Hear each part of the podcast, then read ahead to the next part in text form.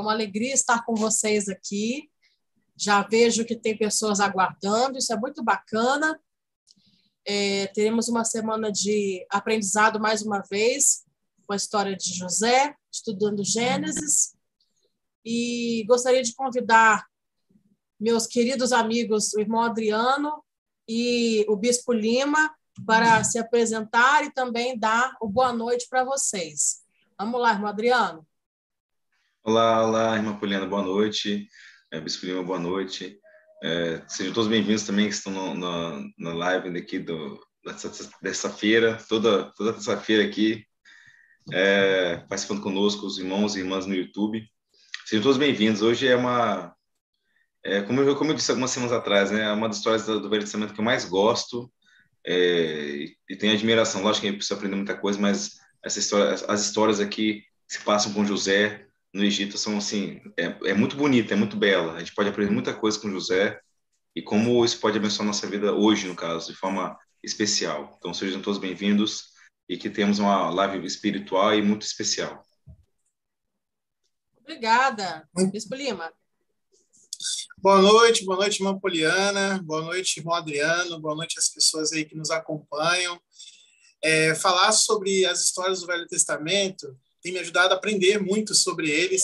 Confesso que é, nunca, talvez nunca em minha vida, assim, eu me dediquei tanto a entender um povo, entender uma família, entender que Deus também estava preparando para aquelas pessoas como tem sido agora. É, eu já era fã assim de José, me tornei o maior fã ainda, assim, muita admiração pelo exemplo de personalidade de homem, integridade que ele, que ele desenvolveu. Amo demais a sua história e, assim, só de saber que nós vamos hoje falar mais sobre isso, muito me dá alegria. Inclusive, uma observação assim que eu já trago é que Moisés, quando ele faz o registro dele, poucas vezes ele detalha como ele detalha a história de José, né? A maioria das vezes ele passa assim uma ele faz uma a menção e conta a história de uma forma assim mais acelerada, mas ele deixa detalhes registrados. Isso me chama muita atenção. É isso aí. Muito bom. Obrigada. Estou animada para estar com vocês aqui hoje. E aproveitando esse gancho aí, né, do que o Adriano falou e o, e o Bispo Lima, é, é, de uma irmã que falou assim: Nossa, eu tinha tanto medo do Velho Testamento, eu achava tão complicado, mas eu estou amando. Estou acompanhando as lives e estou podendo aprender, estou aprendendo a amar o Velho Testamento. Olha que bacana a gente poder aprender a amar uma escritura, uma coletânea de escrituras, porque nós estamos conhecendo. Não tem como a gente amar aquilo que a gente não conhece, né? Assim como é impossível amar a Deus sem conhecê-lo. Precisamos conhecê-lo e servi-lo. E da mesma forma é com as escrituras, à medida que a gente vai estudando, voltando o nosso coração e abrindo a nossa mente para novos aprendizados, nós vamos desenvolvendo amor e aprendendo muito no Velho Testamento. Tem histórias belíssimas, como o irmão Adriano falou, né, de como ele gosta da história de José. Então, vou dar boa noite também aqui para algumas pessoas que já estão aqui no chat com a gente. A irmã Yara, boa noite, Bispo Lima. Fala para o irmão Adriano que eu virei fã dele. que legal. Perdoar não significa conviver, com a pessoa que nos tratar mal por várias vezes. O que vocês acham? Vamos falar sobre isso, irmã Yara. É muito importante a sua pergunta. A irmã Eli diz assim: boa noite a todos. Hoje conseguindo assistir ao vivo. Obrigada a vocês pelos estudos. Obrigada a você, Eli. A gente está aqui aprendendo junto. E a Cida Graça. Boa noite, irmãos e irmãs. Que história linda de amor e perdão. Verdade, Cida. Que história linda e que não precisa ficar só no papel, né? A gente pode aplicar. Esse é o propósito do canal. Aplicar tudo aquilo que a gente aprende nas escrituras. O evangelho em perspectiva. Não é, não é isso mesmo? Então, vamos lá. É, qual é o, o, o, panorama aqui da história? Né? A gente sabe que estavam se passando, os sete anos de vacas gordas haviam se passado, iniciaram-se as vacas magras, os silos estavam cheios né, no Egito e todo aquele trigo que estava armazenado passou a ser vendido, né, coordenado ali, gerenciado por José, ao povo do Egito. E não só o povo do Egito, pessoas que vinham de outros lugares também, como a gente vê lá em Gênesis 42, que a família de Jacó, em busca de alimento, desceu até o Egito. Então começa todo, toda essa história aqui, né? É, vamos falar então sobre Gênesis 42, versículo 6. É uma passagem bem interessante que vai, vai, vai estar tratando de, uma, de um princípio muito, muito relevante. Lá em Gênesis 42, 6 diz assim: José, pois, era o governador daquela terra. Ele vendia a todo o povo da terra. E os irmãos de José foram e inclinaram-se a ele com a face na terra. Primeira coisa que eu quero falar aqui com os irmãos, antes de adentrar na questão da família de José, é na questão do, da administração dos bens, dos mantimentos, do armazenamento. É um princípio importantíssimo que nós podemos aprender nessa história de José. E eu gostaria ouvir, de ouvir do Bispo Lima como ele tem visto uh, o armazenamento ser uma bênção na vida dos membros. E houve alguma situação nesse período que você serve no bispado, tanto presidente de ramo em Aracruz quanto bispo aqui na Estaca Vitória, em alguma situação, algum irmão, alguma você testemunhou, puxa, realmente a, a, obediência ao princípio do armazenamento fez diferença na vida dessa família. Você pode compartilhar? Irmã, posso sim, posso sim, obrigado. É, já vi, já presenciei, é, e isso assim acontece com mais frequência do que o normal, assim, né, do que as pessoas às vezes acreditam. É, várias famílias já conseguiram passar por turbulência, assim, de desafio de desemprego, doença, que é onde o provedor ele fica incapacitado de prover e recorrer a esse armazém. Eu até gostaria de trazer assim que o armazém, ele tem, às vezes a gente associa só a questão do alimento, mas existe também alguns outros armazéns, né? Existe o armazém financeiro, né, que é seja a poupança ou investimento, tem o armazém é, de recursos que às vezes naquela região ali é, exige mais que você tenha, né? Se você está na zona rural, se você está numa cidade, é. que às vezes o alimento não é o, a questão mais importante ali, mas às vezes você tem uma capacidade de prover água e outras coisas também. E aí, aproveitando, é, existe também o armazém espiritual. Assim, tem muitas pessoas que passam pela turbulência é, de uma perda, de um, de um desafio né, da fé e ali tem que ter um armazenamento espiritual. Então, é claro aí que pela história de José, ele fez um armazenamento estratégico. A igreja, assim, desde que eu me conheço como membro, desde que eu conheci a igreja, eu conheci aquele livreto né, que tinha assim na, na capa os grãos, não sei se já viram esse livreto, mas lá tem armazenamento.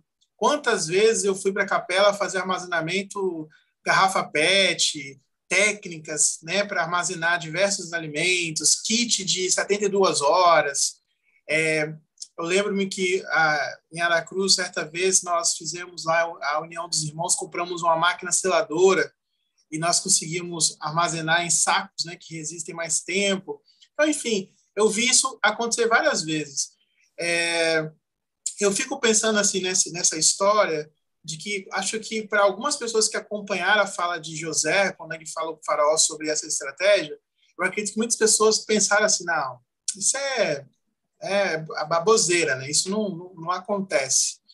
E eu lembro muito antes da crise de 2008, eu não sei se as pessoas vão lembrar, principalmente na, na América do Norte, que foi falado muito sobre isso, e muita gente quebrou, né, aquela crise imobiliária, muita gente ficou muito, muita situação muito difícil.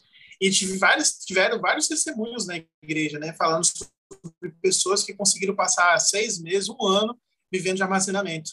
E esse princípio, ele continua até hoje. Inclusive, a igreja, ela possui né, fazendas, é, várias organizações que tratam de agricultura pecuária, porque ela trabalha com armazenamento tanto de alimento, tanto de roupas, e nunca para só para ajudar os seus membros, mas também para ajudar a humanidade com serviços humanitários. Então, assim, eu tenho um testemunho na minha vida e na vida das pessoas que eu já servi e sirvo, que é de Deus, não funcionou só com José, funciona hoje também. Muito bom. Obrigada, Bispo Lima. É... Irmão Adriano, você tem alguma, algo para acrescentar a respeito desse assunto? Quer falar sobre alguma coisa, alguma experiência? É, aqui, o, da escritura em si, quando antes de chegar nesse momento, né, quando o farol está com sonhos dele, é, dá, é, chama atenção no, no, capítulo 41 de Gênesis, quando fala assim, é, José fala assim, portanto, procure faraó agora um homem de discernimento e sábio, e o ponha sobre a terra do Egito, para realmente fazermos esse, o nosso armazenamento tanto espiritual, né, quanto de alimentos e, e, e, e outros, e, outros, e outros itens, né, realmente nós precisamos é, ser, é, aprender a discernir sermos sábios.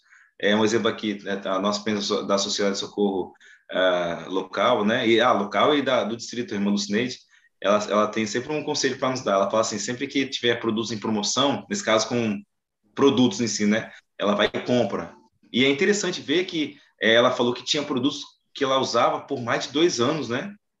Eu achei interessante. Ela comprou produtos em promoção e pôde usar esses produtos, produtos por mais de dois anos.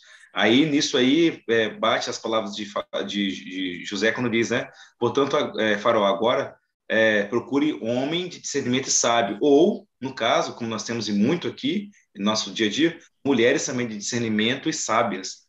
É, e elas têm feito assim, um, grande, um grande exemplo é, nas cidades onde as irmãs da, da sociedade de socorro elas, elas habitam, elas vivem. É, um, é uma grande bênção ao nosso redor. E lembrando aqui que o Adebed, né, ele disse que nem sempre a gente vai estar 100%, né? Ele fala lá no, no, no, no ato conferência geral de 2020, quando chegou na, na pandemia da Covid, também terremotos abalaram Utah. Então ele falou assim, olha, nós aprendemos muito, em muitas áreas estava tudo certo em nossa preparação, em outras, no entanto, havia necessidade de melhoria. Então, assim, até um apóstolo, e eu acho muito humilde esse discurso que ele deu, porque ele fala assim, em muitas áreas estava tudo ok, muito tranquilo, em outras precisava de melhoria. É, porque não tínhamos nem reconhecido algumas necessidades especiais, nem delas cuidar, é, nem cuidado delas oportunamente. Então, assim, ele fala que tá, até brincou, né, que ele encontrou um, um local, um, um armáriozinho que tinha alguns produtos que eles ficaram até com medo de abrir, né, e não dizer que é de uma nova pandemia. Mas, assim, é, nessa brincadeira que ele fez, ele nos ajuda a compreender até o, título, né? E assim os provaremos. Eu tive a felicidade de deixar esse discurso um tempo atrás na Sacramental aqui no meu ramo, no Ramo Aracruz, e ele disse mesmo, né? Porque, porque assim, eu senti essa humildade do apóstolo do Senhor, dizendo que, olha, se algumas coisas o, o apóstolo, que é, são apoiados como profetas, e reveladores, ele não está preparado, imagina eu. Lógico que eu, eu posso estar tão preparado e até tão bem quanto, mas se ele foi humilde o suficiente para dizer que não estava, algumas coisas precisavam de ter mais atenção, então eu coloco essas coisas para nossa vida também, para minha vida também. Eu preciso realmente dar mais atenção a alguns outros, alguns outros pontos da autossuficiência para estar tá bom. Lembrando, né, para estar tá bem, lembrando que a, a primeira pessoa responsável por nossa autossuficiência somos nós mesmos, né? Aí temos nós, nós mesmos, nossa família e nossos parentes, a sociedade em geral, e depois vem a igreja. Então, se a gente cumprir dessa forma, é, tudo vai ficar bem, tudo vai, vai dar certo na nossa vida. É assim que o Senhor ele quer que a gente faça. Excelente, muito obrigada, irmão Adriano. Obrigada, Bispo Lima.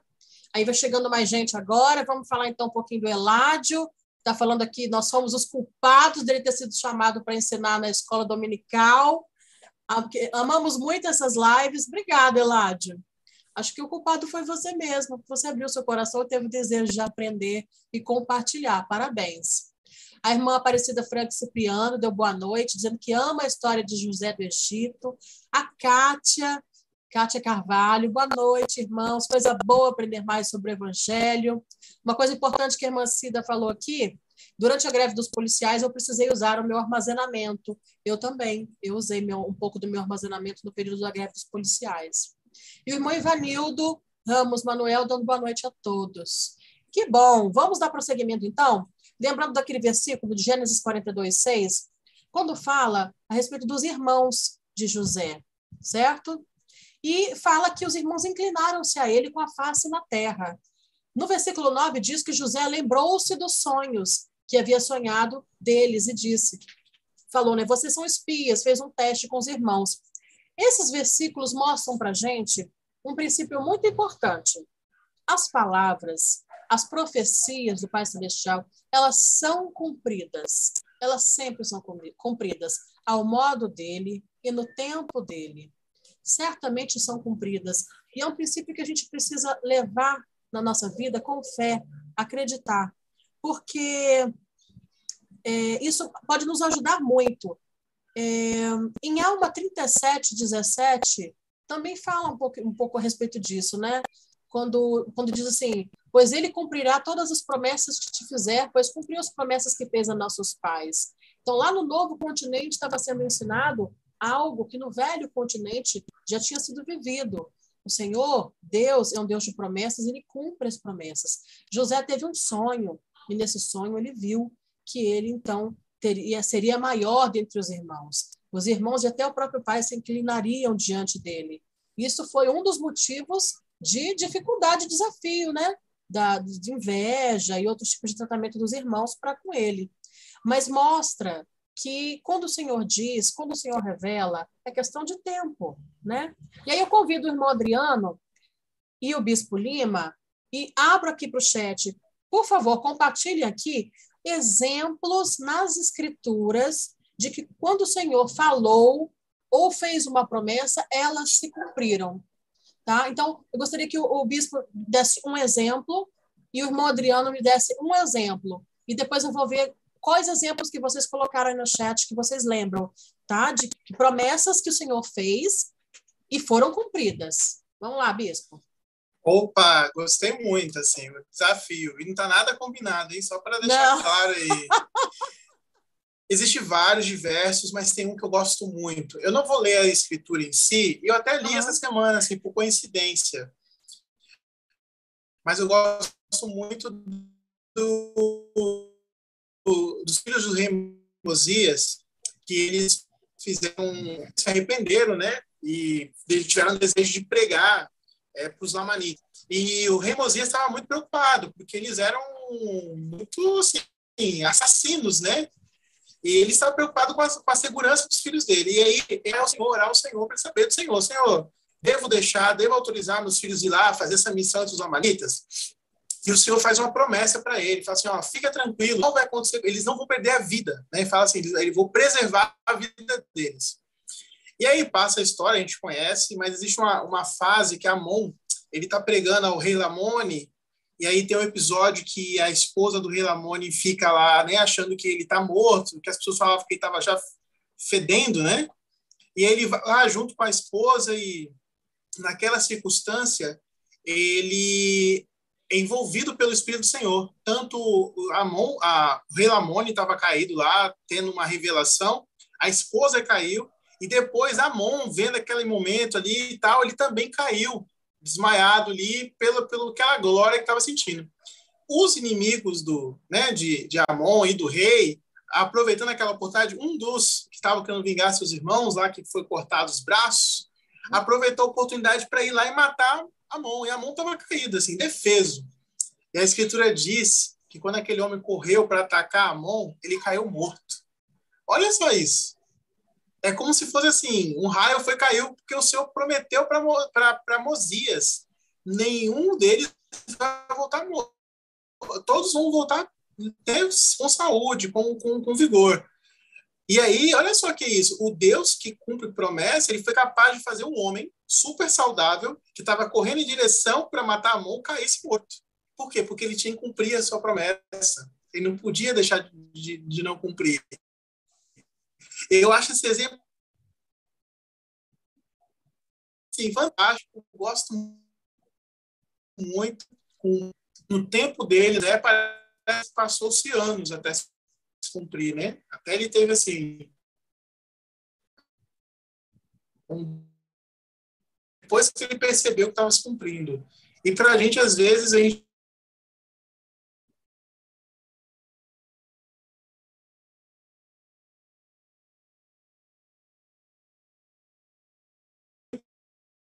para trás. A gente fica Está falando bastante.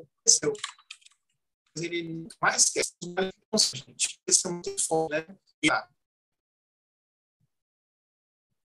É, mas deu para a gente pegar muita coisa do que você falou, tá, Bispo? Excelente exemplo, fantástico, né, esse exemplo. Irmão Adriano, compartilhe com a gente um exemplo, por favor. Sim. É, só para dar. Só para. Uh, aí, eu vi. Desculpa aí. Ah, tá, caiu, só para a internet tá, tá, a condição não uhum. tá boa. É, mas só para assim, eu vim aqui por hora, eu tinha esquecido. Eu mando um abraço do, do presidente Alves para todo mundo aí, do Michael Alves. ele estava ah, comigo no seminário agora há pouco aqui. Porque ele pediu para que eu mandasse o link para convidar pessoas que não são membros da igreja para poder ver também, né? As aulas do seminário. Então ele mandou um abraço para vocês. Realmente está corridão o tempo dele. Não que o nosso não esteja, né, irmã Poliana? E os demais estão aqui na live também. É, em alguns momentos ele vai poder participar assim conosco, mas está muito corrido mesmo, está com o neném novo para chegar, a menina, né, a princesinha, e está corrido mesmo a vida dele. Então, mas ele ainda assim manda um abraço para os irmãos aqui da live, e mais tarde, não mais tarde de hoje, né, mas em alguns momentos ele vai estar conosco também, tá? Eu também sinto saudade do bispo, do presidente Alves. Uhum. Ele é meu irmão, eu já falei assim, não é ele nem é irmão que eu não tenho, ele é irmão que eu tenho. Então, assim, e é nosso irmão também. É, o, o, Bispo Lima lembrou uma coisa interessante, eu lembro do Presidente Woodruff, ele falou que enquanto você viu uma missão, o Senhor também mandou um raio sobre um homem que queria matá-lo, por revelação, ele descobriu que esse irmão estava por trás dele para matar o Presidente Woodruff. O raio acertou esse, esse, esse homem e ele caiu por terra morto também. É, e eu queria lembrar logo o Presidente Woodruff, né, como profeta, já como presidente da igreja, é uma história que o presidente Hubert Grant trouxe dele. Então ele falou assim: é, o presidente Grant, ele, o presidente Woodruff, ele juntou homens é, é grandes de, e, e, sábios que mexiam com o número a vida inteira e falou o seguinte: olha, nós precisamos montar uma fábrica de açúcar de beterraba. Então ele montou um comitê sobre para estudar esse assunto e o comitê falou: não vai fazer não, que isso vai falir a igreja, vai quebrar a igreja. É, não, não, não entendo isso, tá? Mais tarde com o Lawrence Snow, não, tá? Esquece. O, o Lawrence Snow é a questão do dízimo. Os irmãos não estavam sendo dignos no dízimo e ofertas. Por isso que a igreja estava quebrando. Não, nada a ver com essa história da fábrica de açúcar de beterraba. Então, assim, ele juntou esse comitê, o Print Grant fazia parte desse primeiro comitê, então ele disse, vai quebrar a Print Woodruff, não vai dar certo não. Então ele falou, ó, dá licença então, despacha esses homens todinho do comitê, o, é, é, Grant, você fique nesse comitê ainda, e eu vou fazer um outro comitê com outros homens, com o mesmo assunto. Vamos montar essa fábrica de açúcar de beterraba para a igreja. O mesmo outro comitê de homens letrados, instruídos do mundo, assim, versados em universidade, faculdades, falaram assim, presidente Rodolfo, não faz, vai quebrar. Não quero ouvir vocês também não. Aí o presidente Grant, depois de indagar ele, é, o Rodolfo falou de forma profética, disse, irmão Grant, toda vez eu, eu saí em missão como sacerdote, batizei muitas pessoas, passei por perigos, orei pessoas, vi a mão de Deus sobre Deus Smith, Brigham todos os profetas, inclusive sobre mim. E toda vez que eu cogito em abandonar a ideia de fazer essa fábrica, eu vejo trevas. Toda vez que eu quero abraçar essa causa e construir essa fábrica, eu vejo luz. Nós vamos construir essa fábrica de açúcar de beterraba, mesmo que isso arruine a igreja economicamente.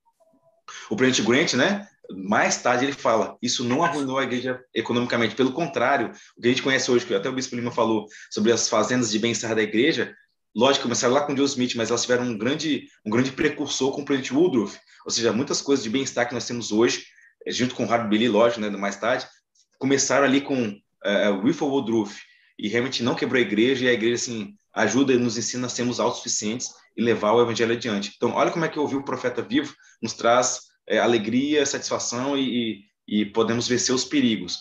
Às vezes, pessoas letradas e instruídas do mundo não conseguem. É, Paulo mesmo diz, né? A revelação, as coisas de Deus parecem loucura para o é. ser humano. Então, os homens assim letrados e instruídos falaram: olha, você vai quebrar a igreja, presidente Woodruff. Não faz isso, não. E ele disse: como profeta, vamos fazer. Eu não estou falando como homem porque ele não era muito instruído, não. Para o Woodruff, ele assim, é lógico que ele buscava aprender, mas ele não foi letrado, instruído de faculdades e universidades. Ele era sempre um humilde e fiel servo do Senhor. E ele diz: como profeta do Senhor, nós construímos essa fábrica e hoje nós vemos como a igreja abençoa não só os membros da igreja, como milhões e milhões e milhões de pessoas no mundo inteiro. Você vai ter uma ideia, a igreja doou mais de milhões e milhões, mais de 20 milhões de dólares para as pesquisas e, e, desenvolvimento das vacinas da Covid-19. Então, assim, olha que fantástico. Olha como é que a igreja é tão autossuficiente hoje. Aí a pessoa fala, ah, a igreja é rica e tal. Sim, ela é, mas ela não é só rica, ela é muito bem administrada. São homens Isso. e mulheres que cuidam muito bem da igreja e levam a casa do Senhor adiante. Olha como é que o Senhor nos dá inteligência e poder, por meio da preparação, e ouvir o profeta, e nos preparar a ter bênçãos no futuro para nossos irmãos que não são membros da igreja e para nós mesmos que somos membros. Excelente, muito obrigada, Bispo Lima, irmão Adriano. Vamos dando boa noite à irmã Bárbara, boa noite, irmã Bárbara. Andréia, Deia, boa noite, prima querida. Olha que legal, a Yara colocou assim: nossa, irmã Poliana conduzindo a live aí, força das irmãs do Evangelho. É isso mesmo. Me ajuda aí, tá, gente? É isso mesmo. Isabel Silvana, boa noite. Amigos, é, ele não conseguiu entender uma, uma, parte do trecho do bispo porque falhou a internet. Agora, o cerne da mensagem ele já tinha falado antes, né? A respeito da história de Mosias, do que aconteceu com Amon. E a Elisângela Eva, boa noite, pessoa. Gente, eu queria dar só um pit stop aqui. É, se vocês tiverem o desejo de compartilhar esse aprendizado com outras pessoas, para as pessoas que vocês ministram, familiares, dá um joinha aqui no canal e compartilha, né? Se inscreve, compartilha agora para quem está ainda em casa assistindo alguma coisa de boa e pode estar tá com a gente agora aqui na live, aprendendo junto com a gente e fortalecendo o testemunho. Boa noite, irmão Washington Vieira. E vamos seguir, tá bom? Agora o tema vai mudar. A gente saiu de uma coisa leve, boa, gostosa, que são as promessas que são cumpridas nas promessas do nosso Pai Celestial são sempre cumpridas, para algo que é, o sentimento é diferente, o sentimento de culpa. O sentimento de culpa é algo que consome a gente. Irmã Poliana, pode... desculpa Oi. rapidinho, irmão. É, uhum. Lembrando aí que essas promessas foram cumpridas 20 anos depois, tá? Os irmãos lá comprando depois, 20 anos depois. Como você é... falou, bem disse, o Senhor sim, vai cumprir sim. suas promessas, não importa o momento. A intenção nossa é ser pacientes nas aflições e esperar no Senhor. Mas olha só, 20 anos se passaram. Não sei qual vai ser o nosso problema, nossa situação, mas ele está de olho na gente, ele não desfez as promessas. Na verdade, as promessas são feitas sobre condições, né? É, é nossa condição de guardar os mandamentos do Senhor, e ele vai, é, vai dar as bênçãos que a gente precisa. E não às vezes o que a gente quer, mas o que a gente precisa. É, uhum. mas ele vai cumprir mas ele é fiel. A gente que às vezes sai do caminho, mas ele é fiel. É. Então, nos esforcemos e ficarmos firmes no caminho. É só isso, perdão, interromper. Não, tá ótimo. É importante a gente lembrar isso, porque muitas vezes a gente tem que esperar mesmo, e muito tempo, né? Não só nas escrituras, mas na nossa própria vida. E entra tudo que a gente tem aprendido nesse ano do Velho Testamento, que é a questão do esperar, né? Da paciência, da longanimidade, da fé, tudo isso envolvido. Obrigada, viu, irmão Adriano? Então, lá em Gênesis 42, versículo 21 e 22, a gente vê que o José faz o teste, né, vamos dizer assim, o teste com os irmãos, dizendo assim: onde está seu pai? Querendo saber mais informações para saber como estava a família. E aí, no versículo 21, então, assim, então disseram uns aos outros: na verdade, somos culpados, porque José falou assim: vocês vão ter que deixar um irmão aqui, no caso ficou Simeão, vocês vão ter que deixar um irmão aqui e me trazer o irmão mais novo para eu saber que vocês são pessoas honestas, que vocês não são espiões tentando descobrir aqui como é que a gente armazena nossos, nossos bens. Né? Esse foi o teste que José impôs para saber se eles realmente haviam mudado desde a época que o venderam como escravo ou se continuavam com o mesmo comportamento. Né? E interessante que é, quando José estava com os irmãos, nessa primeira ida né, dos filhos de Jacó até o Egito, quando eles chegaram lá, José, apesar de saber a língua, né, saber de quem se tratava, ele conversou por meio de intérprete. Ele usou um intérprete, né, Adriano? Então, essa pessoa traduzia do egípcio para o hebreu lá e eles se comunicavam, então os irmãos nem desconfiaram de que aquele grande governador era seu próprio irmão, José. Mas, ao impor esse teste do, do sentido de deixar um irmão para voltar e trazer o mais novo, eles se sentiram culpados e falaram na língua deles sem imaginar que José estava entendendo tudo, né? Na verdade, somos culpados acerca de nosso irmão, pois vimos a angústia da sua alma quando nos rogava. Nós, porém, não ouvimos, por isso veio sobre nós essa angústia. E Rubem respondeu-lhes dizendo: Não vou-lo falei eu, dizendo: Não pequeis contra o moço, mas não ouvistes. E vedes aqui, o seu sangue também é requerido. Então, a gente vê que, em alguns momentos, é, é, após a gente cometer um pecado ou alguma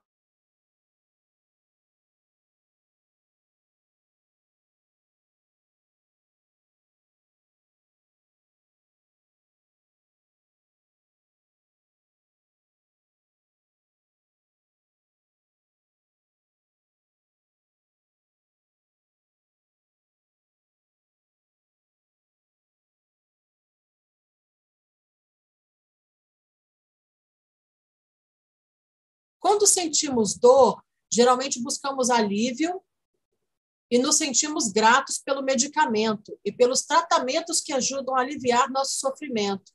Considerem o pecado como uma ferida espiritual que provoca culpa. A culpa é para nosso espírito o que a dor é para nosso corpo, um aviso de perigo uma, e uma proteção contra lesões adicionais. Então, aqui o Elder Bedner coloca o sentimento de culpa como algo importante, no sentido de que, se a culpa é a ferida, existe um medicamento. Que medicamento seria esse, irmão Adriano? E depois tem uma perguntinha para o Bispo Lima. Me aguarde. É, para o sentimento de culpa, existe a expiação. Esse é o melhor remédio, é alimento, é luz, é vida. É, o sentimento de, é, de, de, culpa que agora viria o perdão, né? A gente precisa do perdão. É, José ele foi muito inteligente. Imagina assim, a, a gama de sentimentos que José deve ter sido ali quando ele viu, primeiramente os irmãos chegando. Como se ele ficou feliz, animado? 20 anos depois. Eu tenho lá minhas teorias assim, por que 20 anos ele usou o intérprete, mesmo ele sabendo da língua, né? O Bispo ele fez missão na Bahia. Ele tem sotaque, ele, ele leva um, um, leva um sotaque baiano agora. Ele fez que não, mas ele leva. Não sei se alguém já falou com ele. Mas também ele fala muito paulista. Ele deve ter coisa, você deve ter tido muitos companheiros paulistanos, né, presente? Ou não? Eu estou errado. Você fala bem paulista. Ele, o Alan, bastante. Alan, Alan Gabriel também. Então, assim, imagina 20 anos sem falar o seu idioma. Geralmente, eles comunicavam com o pessoal do Egito. No, teve que aprender né, o idioma lá dos egípcios, né, e tudo mais. Mas, assim, é, voltando aqui aos irmãos dele, José foi inteligente em colocar os irmãos dele à prova. É, vive seu pai? E tá vivo? Porque eu sei quem são vocês. Vocês não me reconhecem, mas como não reconhecem? Imagina, José estava bem vestido de outras formas, com trajes, né? É. Da, da, cultura egípcia, é, já estava um pouco diferente. As feições são as mesmas, mas já estava um pouquinho diferente. É mais fácil conhecer os 12 que os 12 e ele. Mas nunca que imaginariam, pois nós vendemos um cara como escravo. Ele não vai, é a última pessoa do mundo que imaginava ser um mandante, um mandatário contra nós para nós, né? Um rei ou um cara grande, o segundo homem do Egito. Imagina, nunca imaginaria um irmão que a gente vendeu como escravo ser o segundo mandante do Egito, mas ali estava para cumprir os propósitos sagrados de Deus. O segundo homem do Egito era o irmão deles que havia Nossa, sido vendido como um pensa. escravo. É, e para a época dele, é, por isso ter sido vendido jovenzinho, é, foi um pouco mais barato, né? Esse é um protótipo que José tem com Jesus Sim. Cristo. Isso foi vendido como preço de escravo, como José foi vendido como preço de um escravo. José foi vendido por 20 ciclos de prata e Cristo por 30, porque Cristo foi vendido com, com seus 33 anos de idade, né? Isso, estava adulto. E José ainda era um jovenzinho, então tem essa diferença. É, e ali está o teste com os, com os irmãos dele. E, na verdade, não foi uma maldade, nem assim. É, como eu falei na, na, na aula do seminário, até passo, o José ele, ele foi como um bispo, né? Ele está ajudando os irmãos dele a realmente é, se eles estão dizendo que se arrependeram, ele quer saber se arrependeram mesmo. E é fantástico, depois a gente vai até comentar, provavelmente, a história de, do que Judá faz, como é um protótipo ah, é, fantástico também é. sobre a vida de Jesus Cristo. Olha Vamos como é que chegar. ele está ali e negocia, então, beleza. É, mas até então, assim, a, a, cura vem por meio do arrependimento sincero. Isso. Era isso que Aqui, José queria que os irmãos dele fizessem. E o que eu queria que você frisasse, assim, por exemplo, quem está assistindo agora, quem vai assistir depois, pode ser que esteja com alguma algum sentimento remoendo o coração por algo que fez no passado. Hoje, a gente, com esse remorso, às vezes não, tem gente que ainda não conseguiu, às vezes, confessar isso, algo mais grave para o líder do sacerdócio, né, o bispo da unidade, ou fez algo muito ruim por alguém, ou por si próprio, e está se rebatendo ali com aquele sentimento, não consegue confessar, não consegue falar, mas também não resolve a situação. É, então, é, o que, que você diria para essas pessoas que estão se debatendo com esse sentimento de culpa.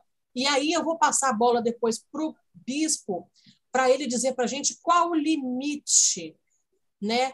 É, até que ponto a gente também tem que sustentar essa culpa para não tomar cuidado para ficar se remoendo e se, e se culpando além da medida, porque existe uma medida ali que você já falou qual é, que resolve. Mas às vezes, mesmo com essa medida que resolve, a gente ainda continua não se perdoando mantendo a culpa. Então, depois o bispo vai falar para a gente é, é, que limite é esse, e, e, tem alguma escritura que pode falar para a gente é, que existe um limite, né? Vai lá, irmão Adriano. Ok.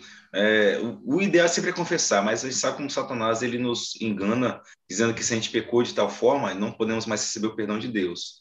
É, diz Brigham Young que se isso acontecer, de que ele é um mentiroso. Você não pode orar, você não pode ler escrituras, você não pode confessar. Não, claro que pode. e deve. Então, assim, Lúcifer é um mentiroso, enganador. Então, nunca se deixem levar por esse pecado grande de, após ter cometido o pecado ou há muito tempo remoendo um erro, não tem gente melhor que vai te ouvir do que o seu bispo, o seu destaca aí. Procure eles o mais breve possível, quanto antes. Fala mesmo suas dores. Quando Cristo fala assim, é, meu jugo é suave, meu fardo é leve, é porque você não vai ter que levar sozinho, você leva sozinho se você quiser. Mas olha só quanta dor e tristeza a gente tem quando a gente leva sozinho.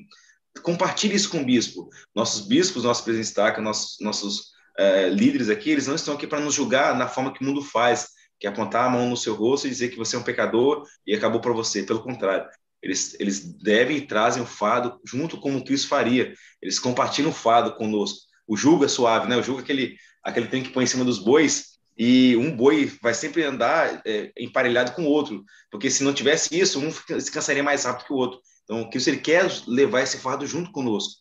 E aqui na Terra ele deixa nossos presentes de ramo, nossos bispos para nos, nos ajudar a vencer o mal e o pecado. Então, a dica que eu dou, assim, não é nem dica se eu falar, é uma é algo que é importante fazer, né? Confesse os, os erros, confesse os pecados e faça isso para a pessoa certa, tá? Não fala para a vizinha, para o vizinho ali, ou para aquele irmãozinho, irmãzinha que vai espalhar, muito provavelmente. Depois você vai até botar a culpa no seu bispo para destaque que fez isso, tá? Não faça isso.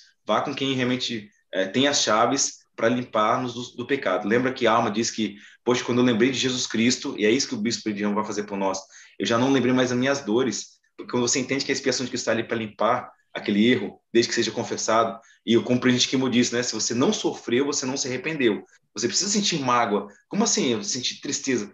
que esse pecado fez com que nosso Salvador sangrasse, tremesse de dor e sangrasse por todos os poros e desejasse não ter de beber amarga taça e recuar. Então, entendendo que Cristo sofreu por causa disso, precisamos sofrer junto com ele. Lógico que é, é ínfimo o nosso sofrimento, o dele foi infinito, o nosso é ínfimo, é pequeno, mas mesmo assim a gente precisa entender e compreender essa dor é, e, e, confessar. Já que a gente está com dor no peito, aí, tá dor na consciência, e esse pecado está nos incomodando, não tem nada melhor para fazer do que confessar confessar para nosso para quem que a quem a gente magoou de forma direta é. e, pro, e confessar para o nosso líder sacerdócio.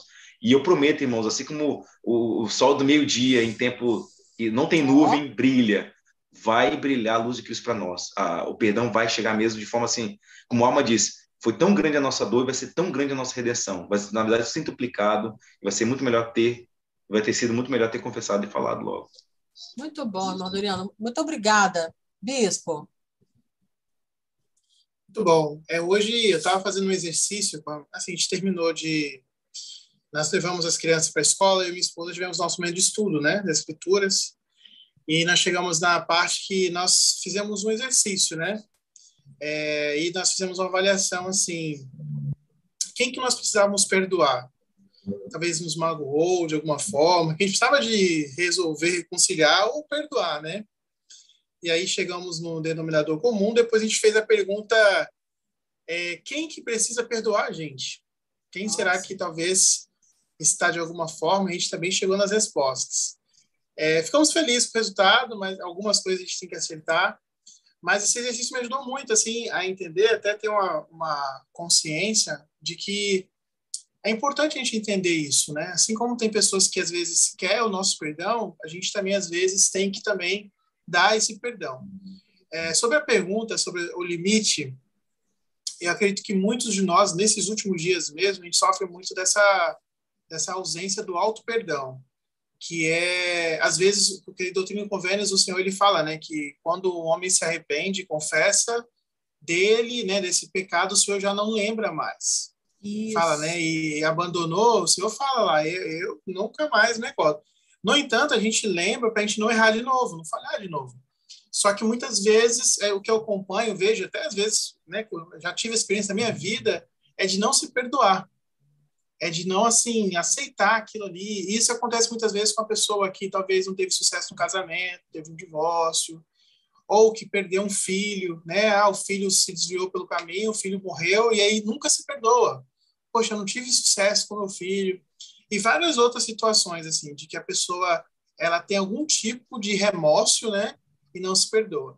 É, Adriano falando aí, eu lembrei de uma escritura que fica no livro de Mosias, que o rei Benjamim fala que aquele povo, né, que fez convênio com ele, eles se arrependeram e tem algo que eles usam, né, que eles tiveram paz de consciência. Eu lembro que Cristo diz, né, que a minha paz vos dou, não vos dou como o mundo dá. acredita assim que qual é o limite? O limite é quando você não tem paz. Se você não tem paz, significa que aquilo ali é, está maior do que realmente deveria ser. E às vezes a gente dá um tamanho aos nossos problemas, nosso desafio, que ele não tem, né? A gente meio que empodera o problema, é, empodera a, as contendas, dificuldades e torna muito grande. É, eu tenho assim alguns exemplos que eu já vivi de pessoas às vezes que deixam né, um ente querido partir dessa terra sem um pedido de desculpa, sem um abraço de reconciliação, é, sem, sem restabelecer um, uma, uma coisa que não precisava estar rompido, né?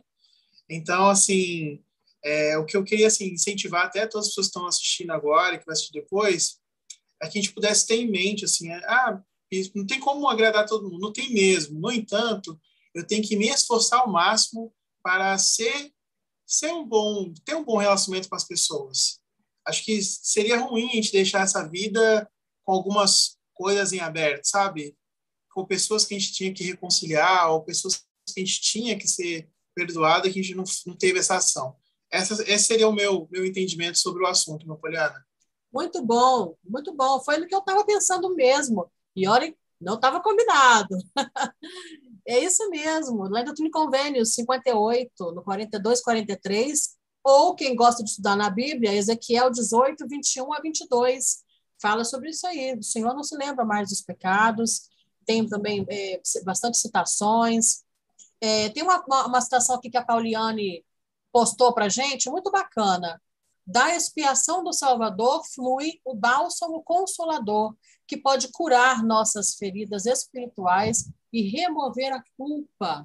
Elder Bedna. Perfeito, né? Irmã Poliana, é, só uma coisa importante, assim, é, a gente não está falando aqui sobre hipocrisia, né? Às vezes, existem algumas mágoas que talvez a nossa capacidade de perdão a gente talvez não seja 100% sincero ou não vai conseguir alcançar. Então, a gente também não quer vender aqui ou apresentar uma coisa de que, ah, é, se você ainda sentir algum tipo de ressentimento, você é, é, muito ruim. Então, assim, eu não sei, tem muitas situações situações. Tem pessoas que sofrem Sim. abuso, tem Sim. pessoas que sofrem vários tipos de, de transtornos, assim, e, assim, eu acho que é bom você ter paz, é, talvez você não precise ali todo dia, né, acordar e nossa como eu odeio a pessoa tal, eu quero mal, mas também não precisa você ir lá e ah, eu vou, né, eu quero, né, saber se a pessoa está bem, se ela está feliz, porque aquilo te trouxe muito mal. Então a gente tem que entender também que aquilo que a gente não tiver capacidade de resolver, com a expiação de Cristo e com a ajuda de Cristo, a gente vai resolver. Então, se uhum. existe alguma coisa assim, sei lá, que você sofreu, passou, que você fala assim, já fiz o meu, meu máximo para exercer o perdão, e você acha que ainda não está completo, acho que é confiar no Senhor e esperar que Ele vai completar, sabe? Sim. E talvez não ficar sofrendo e torturando por, por não ser perfeito nesse, nesse assunto. Muito bom, bem, bem colocado. Que é, é esse limite mesmo que eu tinha é, é perguntado. Excelente. Obrigada, viu, Bispo? Obrigada, irmão Adriano. E os comentários das pessoas no chat também, muito bom. Eu estou vendo que as irmãs estão tentando responder ali a irmã Josiane. E a gente vai falar depois um pouquinho sobre isso, tá? É, próximo tópico, gente. Gênesis 44, versículo 33. Vai estar falando para gente, mostrando um exemplo sobre arrependimento. Né? A gente vai ver aqui a reação dos irmãos diante das situações. Vou colocar aqui no versículo 33 para ficar bem em cima da escritura. É, o que estava acontecendo aqui? Eu até pedi para ajuda aí do irmão Adriano para falar a respeito dessa reação de Judá, né? Quando eles já tinham voltado com com Benjamim, certo? Já tinham voltado com já era a segunda vinda dos irmãos de Jacó para o Egito.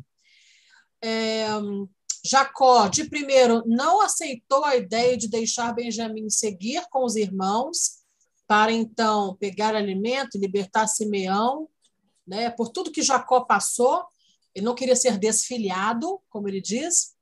Mas chega um momento, então, que Rubem oferece os próprios dois filhos. Não, você pode levar os meus dois filhos, eu perco meus dois filhos, mas eu vou garantir a, a, a segurança de, de Benjamim. E então eles descem com, com Benjamim, encontram com José, almoçam. Né? que mais, irmão Adriano? Fala para a gente sobre esse trecho aí. É, almoço e, e, e, diz ali, por Benjamin dá a entender que Benjamin não era culpado de nada, né, tadinho? É, Eles vão abrir o saco de, né, de cereais. Uhum. Aí José deu tudo de bom do melhor. Fala que a porção de Benjamin era três vezes, cinco vezes mais, era mais vezes que os irmãos dele. É, ele dava as, as musas de roupa, dava comida, tudo do bom e do melhor. Os irmãos comeram do bom e do melhor. Mas Benjamin, a porção era mais que dobrada para ele. Ou seja, tanto apreço que ele teve para um, filho, um irmão que ele estava conhecendo agora. Então, assim, e não tinha nada a ver com a história ali, mas tá, já estava nas aflições também. É, ele esconde, né, ali, José não é besta, ele esconde, porque ele estava provando, estava ajudando os irmãos a compreender, a passar pelo perdão da forma certinha, né? 20 anos se passaram, estava lá precisando aprender algumas coisas ainda. E escondeu lá a taça de, o cálice de prata lá no, no, na, na sacola de Benjamim. Aí manda os soldados atrás. E José enfrentou um estratagema, manda os soldados atrás. Os soldados chegaram lá, é, vocês roubaram, como é que vocês podem tratar mal o bem, o bem com o mal? Poxa, o nosso Senhor tratou vocês muito bem, como é que pode? Não sei quem fez a, a promessa, mas se foi Rubem ou Judá, não sei, mas falaram assim: olha, ninguém roubou nada aqui, mas se roubou. Pode? Pode pegar como escravo, pode ficar para você. Que nada aconteceu, pode ficar.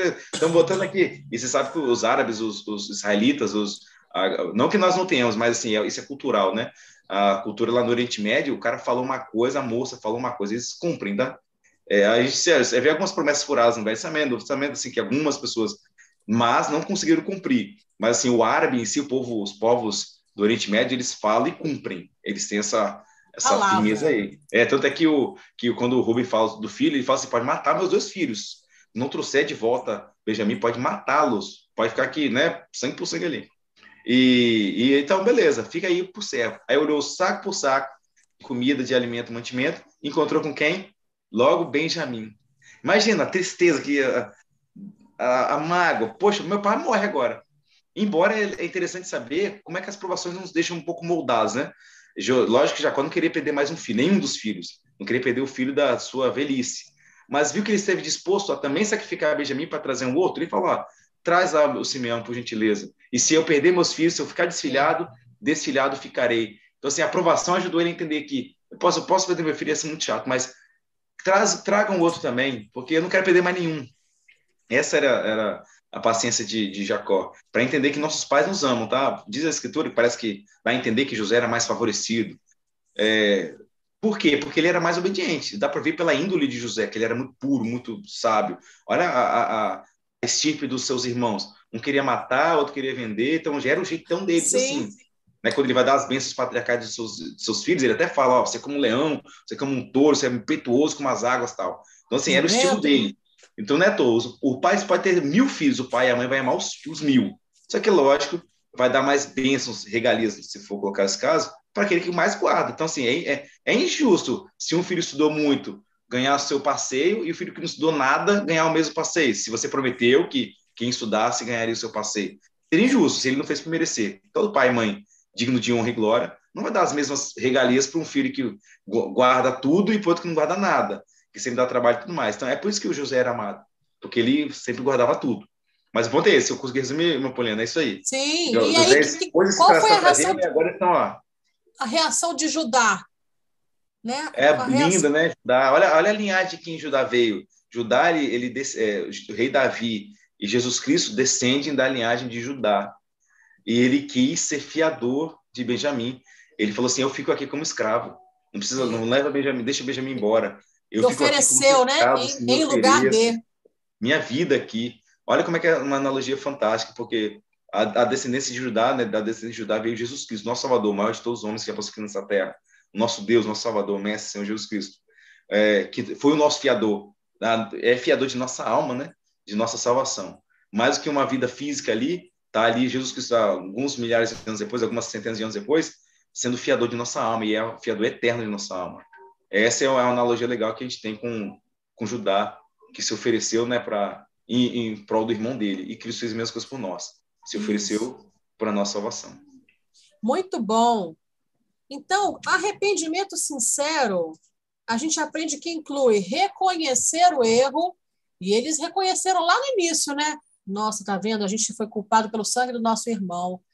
Abandonar o pecado e ter o coração transformado, né?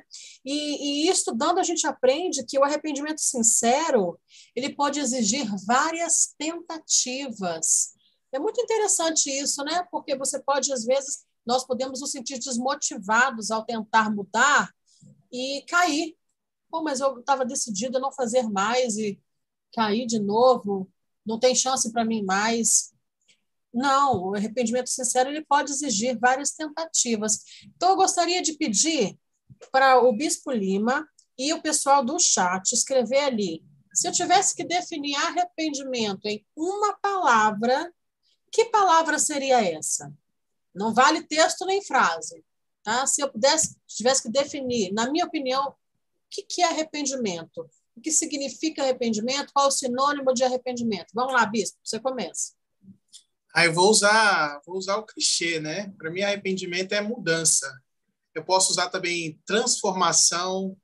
Eu posso usar a palavra, eu não sei se é a palavra mutação, né? Mas assim, evolução. É, vou dar vários, estou dando várias é, dicas aí. Acho que todas as palavras fazem muito sentido. Algo interessante assim dessa história desses irmãos, assim, a, Moisés não conta como foi os 20 anos deles, né? Porque o registro fica em José. Mas eu fiquei pensando nesses, nesses, nesses rapazes, assim, porque eles vi, vivenciaram seu pai na maior e alta dor. Em algum momento, esses 20 anos, eles foram tendo filhos. Eles começaram a sentir o que o seu pai sentiu. Eles tiveram seus desafios. Não tem registro, mas talvez algum deles perdeu um filho. É, talvez alguns deles tiveram momentos que sentiram assim: Deus não está mais conosco. Inclusive, o pai deles era um profeta de Deus que por muito tempo ficou isolado, né, não acreditando naquilo que estava acontecendo. Então, eu acredito que esses 20 anos foram muito transformador. Foi 20 anos assim, foi 20 anos no, no Getsemane deles, sabe? Então, eu fico feliz assim nesse relato, nesse registro, de entender, sabe o quê? Que o arrependimento está ao alcance de todos. É, a história termina não com é, irmãos que vendem o outro por dinheiro, mas a história termina com irmãos que se arrependem e se transformam em seguidores. Inclusive, hoje, a humanidade pertence a esses irmãos, né? Assim, faz parte de uma tribo. Então, isso é lindo demais, essa capacidade. Agora, o arrependimento é essa mudança, essa transformação. Às vezes a gente tem algum tipo de remorso, às vezes a gente tem algum tipo de vergonha, às vezes a gente tem algum tipo assim de consciência, mas o arrependimento é você se determinar a não voltar a praticar aquele, aquele ato, aquela ação, o comportamento que você entende que é errado.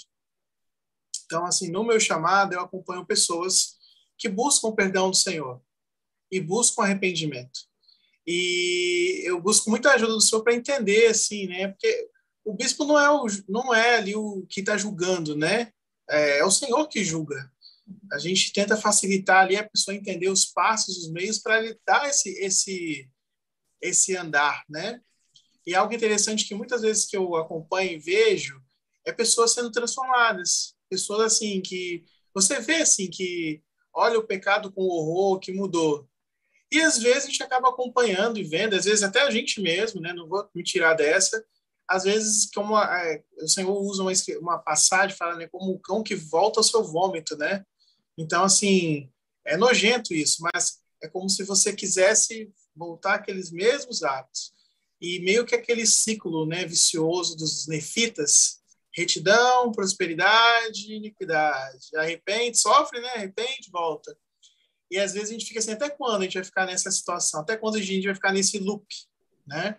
Então, quando a gente fala de dessa transformação, essa mudança, é que seja uma mudança permanente, não algo assim temporário ou de acordo com a circunstância, para porque ah, a circunstância exige, né? O momento exige. E é, é isso assim que eu sinto, irmã Poliana. Acho que é, essa bom. é a palavra, essa é a frase. Excelente, Bispo. A irmã Cida Graça abriu os comentários aqui para nós, respondendo a pergunta. Então, para ela, né, se tivesse que resumir arrependimento, ela colocou assim: coração quebrantado. O Edne, grande Edne, colocou assim: evolução, crescimento. Aí o irmão Washington, a fera de Aracruz, colocou assim: recomeço. Muito bacana. Aí vem um comentário muito pertinente do irmão Adriano aí, uma orientação a respeito de um discurso excelente do Elder Holland. Segue a Bárbara dizendo: arrependimento é igual a restauração, renascer. Gente, vocês estão reparando que é só coisa boa? Ó, coração quebrantado, evolução, crescimento, recomeço, restauração, renascer. Aí o Ademir colocou aqui um exemplo de arrependimento da mãe de Judá. A Merinha, né? Gente boa pra caramba, colocou assim: recomeçar todos os dias, mesmo se cair novamente. Né? Aí Otávio acabou de colocar: quando nos afastamos do Senhor, temos fortes chances de cair nos erros do passado. Exatamente. Precisamos da companhia constante do Espírito Santo. Então, arrependimento, diferente do que o mundo prega, a conotação não é ruim, é boa. Arrependimento é bom. Eu diria que arrependimento para mim é libertação. É libertação, é me livrar das garras, das algemas, ou da tristeza, ou do pecado, e ficar mais leve e feliz. Ter aquela paz que foi falada aqui. Essa paz não tem preço, né? Não tem metamorfose. Muito bom. Vamos avançando então para mais um tópico, porque nosso tempo também já vai se expirando. É, a gente pode aprender mais uma outra coisa com José. É, que tipo de pessoa era ele, né? Vamos em Gênesis 45, versículo 8. Muito pertinente o que ele falou é, para os irmãos, né? Depois que ele se apresentou, falou: Olha, eu sou o José, aquele que vocês venderam, né? Há mais de 20 anos. E aí diz assim: E disse José a seus irmãos: Peço-vos, chegai-vos a mim. E chegaram-se. Então disse a ele: Eu sou José, vosso irmão, a quem vendestes para o Egito. Ele não falou, eu sou José, seu irmão mais novo, aqueles que vocês venderam para o Egito. Agora, pois, não vos entristeçais, nem vos pese aos vossos olhos por me haver desvendido para cá. Porque, para a conservação da vida, Deus me enviou adiante de vós. Porque há dois, já houve dois anos de fome na terra, e ainda restam cinco anos em que não haverá lavoura nem ceifa. Pelo que Deus me enviou diante da nossa face, para preservar Olha como é que ele reconhece as coisas. Pelo que Deus me enviou diante da vossa face, para preservar um remanescente vosso na terra, e para guardar-vos com vida por meio de um grande livramento.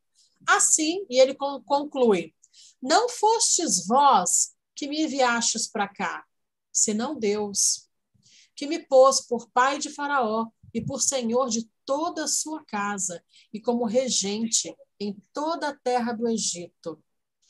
É, irmão Adriano, o que, que a gente pode aprender e aplicar na nossa vida hoje com esse perfil espiritual, essa compreensão, esse amadurecimento de, de José ao analisar todo o seu sua história, seu percurso de vida, desafios, prisão, volta de prisão e sonho, chegar ao ponto de dizer isso. Não foram vocês que me trouxeram para cá.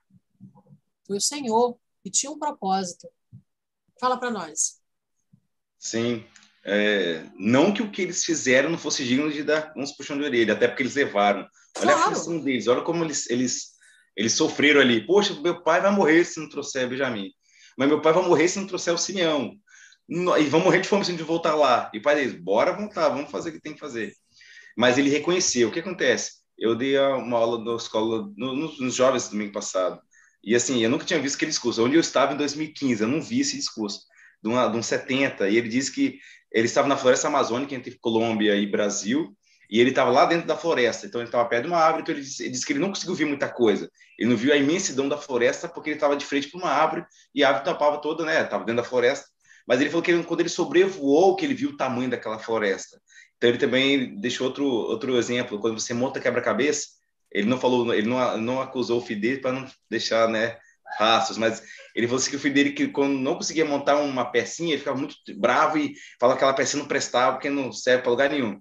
Mas depois, com o tempo, ele aprendeu que aquela peça faz uma parte, faz aquele desenho ficar entendível, né? Assim, é, é, legível, você consegue compreendê-lo. É, ele, ele passa esse exemplo para colocar com a nossa vida.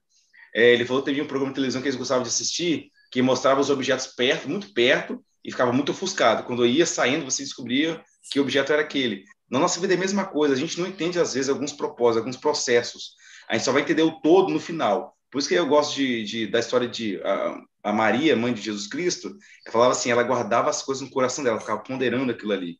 O presidente Joseph Smith, antes de receber a revelação de Doutrina Convênio 138, ele também ponderou por como Cristo, com três dias apenas, conseguiu ensinar para todos aqueles espíritos. Então, assim, foi a meditação que fez ele receber coisas maiores. A meditação é fantástica. Ah, ela nos ajuda a ver esses, essas pecinhas de quebra-cabeça que não estão se montando, se encaixando naquele exato momento, de forma ampla mais tarde às vezes você não compreende no momento porque Deus permitiu que você passasse por aquilo.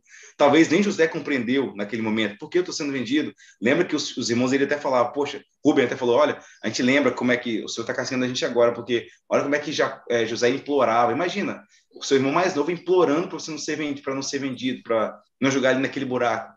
E eles fizeram. Eu fico imaginando, José não foi, minha opinião, né? É, minha opinião não, pelo que a gente viu, a, viu nas escrituras, como ele implorou para não ser jogado ali ele ficou se ele pensou no pai dele que amava muito ele, poxa, como meu pai vai ficar sem eu, sem mim? É, como eu, poxa, eu, eu vou sofrer aqui nesse buraco aqui, no deserto. Olha a aflição que ele passou. Então assim, talvez ele nem compreendeu no comecinho, talvez foi juntando as peças, mas não murmurou. Você não veja José murmurando, mas foi juntando aquelas peças, foi juntando as peças e olha onde ele estava daqui a pouco. E, e lógico, entendendo que mesmo na, na, passando por muitas aflições e dificuldades, em nenhum momento você vê Deus abandonando, abandonando, né? É, porque ele nunca nos abandona. Esse é o ponto. Ele nunca abandonou José, como nunca vai abandonar a gente. Não, não vai fazer isso. Ele se distancia a gente, né? Não é. Lógico. Aí você, ah, mas e Jesus Cristo fala assim, pai, por que me desamparaste? Por que me abandonaste? Aí é outro ponto aqui, que o Espírito é. Santo está sozinho para dizer. E eu pisei sozinho o lagar do furor da ilha de Deus. Nenhum de nós vai pisar sozinho, sempre está Deus conosco aqui. Esse é o ponto. Quando parece que está sozinho, a gente está querendo se distanciar de Deus. Mas José, ele reconhece isso. Tanto é que tudo que ele fazia, pela sua mão, Deus fazia prosperar. Então, não importa em qual dificuldade você esteja, se é escravo de alguém, se é passando por uma dificuldade mental, espiritual, física, emocional, é, financeira, que seja familiar, Deus ele está conosco. José entendeu isso. É por isso que ele é muito abençoado, é por isso que ele estava disposto a perdoar. É, lógico que quando eu mandei no, no, no, chat aqui, no link aqui do YouTube, esse discurso do Eder, Holland, né, que ele mesmo diz, né, você não é obrigado a ficar com alguém que está te magoando e tudo mais. Tá? Então, assim, leia esse discurso, veja no YouTube, tem 15, 16 minutos no máximo, e vai, vai ajudar muito. Mas, assim, José ele não guardava mágoa, não guardava rancor. No, no coraçãozinho dele não tinha espaço para isso. Então, assim, tem tanto espaço para tanta coisa boa. Visitar um senhorzinho de idade, uma senhora de idade, com toda a precaução, lógico, né? A gente sabe que a pandemia não acabou, mas visitar um irmão na igreja que você não vê faz tempo, ou ligar para ele. Deixe esse espaçozinho do ódio Tira esse espaçozinho do ódio. Faz igual o Print Grant fazia, né? Ele dava presença para as pessoas, geralmente livros. Ele chegou a dar três livros para a mesma pessoa. Ele falava assim: esse é o dinheiro do charuto, brincando o seguinte: é o dinheiro que eu compraria porcaria para comprar coisa boa. Até ele brincava desse, desse, nesse tom assim. Então, assim, deixa o coração da gente encher de bondade amor até chegar o dia perfeito. Deixa o ódio de lado. Olha, olha que fantástica história de José. Ele compreendeu que o que ele faz, o que ele fez no futuro foi para salvar sua semente, sua família. E não que vai ser sempre assim, né, para salvar minha família, mas as, as provações dos que o Senhor permite que a gente passe são sempre para o nosso bem. Todas as coisas contribuem para aqueles que honram e amam a Deus. Então, nunca nunca percam isso de vista. Por mais que seja chato aquele dia, como Paulo disse, né, vai ter aquele dia mal para resistir no dia mal. Vamos então nos armar com as armaduras de Deus para a gente resistir no dia mal. O dia mal vai chegar, tá? Para todo mundo. Chega para o profeta, chega para Deus naquele dia, em 27 de junho de 1944, aqueles tiros que mataram nosso profeta as pregos que cravaram nossa, a mão do nosso Salvador Jesus Cristo, aquelas mãos puras que nunca cometeram pecado, pregos que cravaram as mãos deles, das mãos dele. Ele, a gente vai passar por dia mal, mas resistamos com fé em Cristo, como José, sem mágoa no coração. É um, assim, José, sem falar muita coisa sobre o perdão, ele só fez a prática mesmo nos ensinou muita coisa em, nesses anos que a gente tem de história. É por isso, é um dos motivos pelo qual eu amo a história de José. Eu gosto muito das histórias dessa história de perdão e reconciliação. Excelente, muito bom. É... Foi muito bom que você falou, porque fica assim de convite para todos nós a respeito desse assunto.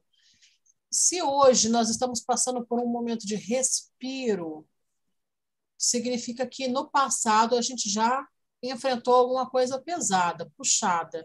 E poder olhar para trás, fazer essa análise, assim como o José fez, é, significa ressignificar, na verdade, né? Você ressignifica ah, desafios, provações que você passou, que nós passamos no passado. Então, seria interessante a gente pensar como foi o ontem e onde a gente está hoje. Ressignificar faz toda a diferença. É, o ato errado foi vender o irmão, mas ele foi para onde ele foi, chegou com vida porque o Senhor estava com ele. E assim é com a gente. E, mas se hoje a gente não está nesse período de respiro, se hoje a gente está no olho do furacão, naquele momento que não se vê luz no fim do túnel ainda, em que é difícil pensar no amanhã, ou que um dia de cada vez tem que ser o lema, pensar que tudo tem um propósito. Se o Senhor está conosco, se nós envolvemos o Senhor em tudo que nós nos propomos, isso, exatamente como o irmão Adriano falou, vai nos servir para o bem. A gente não compreende no olho do furacão, mas certamente após essa passagem, a gente pode vislumbrar um propósito, um aprendizado muito significativo. E para fechar essa questão também do Alder Roland, que você colocou muito bem, José perdoou os irmãos, mas ele não ficou cego. Ele não simplesmente apagou da mente tudo o que aconteceu ou achou que os irmãos eram perfeitos. Lá em Gênesis 45, 24, ele fala assim, da quando eles voltam da primeira vez, ó, oh, vocês voltam lá, mas não, vocês não brigam no caminho não, hein? Não tem essa passagem? Vocês vão voltar lá para buscar e vão voltar aqui para o Egito, mas eles não brigam no caminho, não. Então, quer dizer, ele sabia quem era quem ali, né? E escolheu não guardar a mágoa, a mágoa não guardar o rancor, mas compreender o propósito do Senhor. A gente vai, então. É, só um instantinho.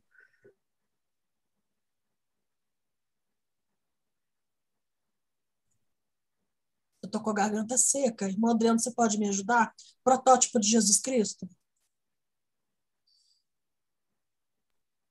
Bispo Lima. Quer falar, Bispo Lima? Sim, sim, só, tá, só para. Você tá doidinho para falar, sei que você tá doidinho para falar. Não, eu, tô, assim, eu queria trazer um ponto ah. aqui que às vezes a gente deixa passar batido. Sim. Que é a questão de ser, de ser pacificador, né? Além de você perdoar e tudo mais, assim, eu, eu só admiro o José, assim, ele é muito bom, foi muito bom. E, assim, essa coisa de você promover a paz também. Porque eu fiquei pensando assim, poxa, ele voltou lá, foi governante do Egito. Não tem relato lá que ele foi falar com Potifar e resolver as pendências lá. Por que, que Potifar botou ele justamente, sabe? Eu não consigo ver José fazendo isso. Eu não consigo ver ele lá falar com o mordomo lá. Por que, que você demorou dois anos para lembrar de mim, sabe? Então, eu acredito que assim, a gente, na nossa vida, a gente tem que ter a perspectiva certa das coisas, sabe? Ah, e esse é o desafio, eu fico com esse exercício para mim também. Às vezes, nosso foco é muito aqui, limitado, né? Nas, nas coisas, o preço da gasolina, nas guerras, nos que está acontecendo. E às vezes a gente acaba, é, assim, não se concentrando naquilo que é mais relevante. É, falando sobre esse registro, estava conversando com a minha esposa hoje no nosso estudo de manhã, eu fiquei pensando assim, ao final, gente, não sei se a gente vai falar sobre o final da vida dos dois, não sei se vai dar tempo, mas eu gostei assim, de, adiantando, né? Vamos lá.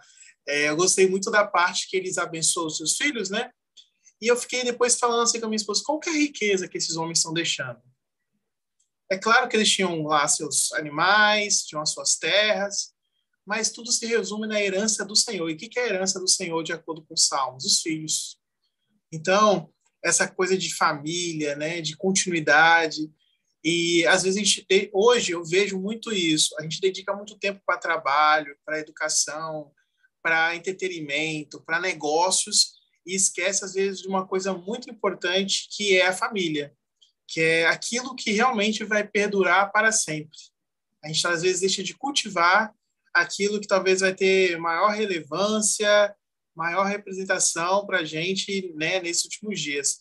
E isso eu quero chamar atenção. Acho que a gente tem que deixar isso bem assim esclarecido, Adriana, de que as pessoas elas têm que dar essa dar, dar o tamanho das coisas certas para as coisas certas. Às vezes a gente eleva uma questão muito que não é tão relevante. Por exemplo, como, como o bispo, eu fico muito perto dos jovens, né? A gente trabalha muito com jovens. E os jovens têm preocupações que às vezes não são as mais importantes no momento, né? Mas para eles são importantes. Às vezes aquilo é muito relevante. E aí, às vezes, eu fico pensando assim, pô, eu já tive essa idade. E né, quando eu tinha essa idade, eu também achava que isso era mais importante. E a gente vai entendendo que algumas coisas se passaram. E as aflições, elas acabam moldando as pessoas. Então, eu acredito muito que, assim, a vida que José teve, seja de escravo, depois de servo, depois de prisioneiro tal, fez ele também se transformar no homem mais sábio ainda de saber tomar decisão, inclusive em fazer os testes necessários com os irmãos e promover a eles é, a oportunidade de arrependimento. Inclusive, assim, citando e concluindo para a irmã Poliana seguir, é, sabe o que eu fiquei pensando? Depois que José se, se, se apresentou lá para os irmãos, eu imagino o alívio, né, daqueles, daqueles homens. Imagina o alívio. Se ficou 20 anos ali, é um processo de arrependimento assim, que não tem como restituir. Ah, vou desvender meu irmão? Aí você vê ali assim, nossa, eu fico imaginando a alegria, a oração de dormir de cada um deles, assim, para agradecer ao Senhor por, pelo aquele milagre. Imagina isso. E é, e é fantástico, sabe? Então, assim, eu vejo que a gente tem que dar mais atenção e mais, é, mais cuidado pela essa chance que nós temos de mudar. E às vezes a gente trata isso de forma leviana, tá? Irmã Poliana. O, Bispo de Mantes passava, Poliana, já tá aí, chegando aí. Calma aí, irmã Poliana, calma aí. É, fico também vendo assim, a, a, diz José, diz a história que uh, José fez todo mundo se retirar da casa, todos os egípcios saíram da casa, só ficou os hebreus, só ficou ele e os seus irmãos. E ele chorou tão alto que todo mundo estava fora ouviu. Eu fico imaginando assim, como eram os palácios né, do Egito, para mim eram, eram não, né, eram, são imponentes, né, naquela época, eram imponentes. Então imagina assim, a distância que eles deviam estar para ter, ter ouvido, por trás de portas, por trás de, de paredes, né, de ouvir o, o, grito, o choro de, de José. E foi um choro, um choro de desabafo também, assim, olha, minha família está aqui de volta, né? Meus irmãos, aqui estou, amo vocês. Então, foi um choro de reconciliação, foi um choro de é, estava distante, agora eu posso me mostrar a vocês. Mas assim, ele passou tão um aperto, José, que ele fala assim, embora ele não reclamou, bispo, ele falou muito bem. Uh, eu fui lá em Gênesis 40 pegar essa parte quando ele está desvendando os sonhos do copeiro e do padeiro, ele fala assim: é, do copeiro, né, que pôde voltar vivo. O padeiro não deu certo, não morreu. Ele fala assim, versículo 14 e 15: Porém, lembra-te de mim quando estiveres bem, e rogo-te que uses comigo de compaixão. Com certeza suas orações eram também, Senhor, me tira daqui do Egito, mas faça a tua vontade. Não tem, né, mas deve ter falado isso. E rogo-te que uses comigo de compaixão, e que me fa e que faças menção de mim a faraó, e faz-me sair desta casa, você faz sair dessa prisão, porque de fato fui roubado da terra dos hebreus. Olha, olha que, que assim, como lei diz, nós somos peregrinos numa terra estranha, né? Jacó, no irmão. Jacó lei, mas assim, eles falam, somos peregrinos numa terra estranha. É, eu, eu não era para estar aqui, não era para estar no Egito aqui, sofrendo desse jeito, assim, eu passando essa pinaíba. Entendia que precisava, mas assim, também ele fala, fui roubado da terra dos hebreus, e tão pouco aqui, nada fez para que me pusesse nesta cova, nessa prisão. Então, assim, já, ele, ele, ele não está murmurando de jeito nenhum, mas está falando assim, olha, lembre de mim que eu não era nem para estar aqui. Mas mesmo assim você vê que o copeiro esqueceu de falar dele, tão feliz que estava, né? Ixi, eu peco, porque eu esqueci do José que interpretou o sonho. Ei, traz esse cara aqui que ele vai ajudar. Ou seja, ele passava por aflições, mas você vê, como a gente falou, né? ele ponderava as coisas, ele sabia que tem a mão de Deus ali.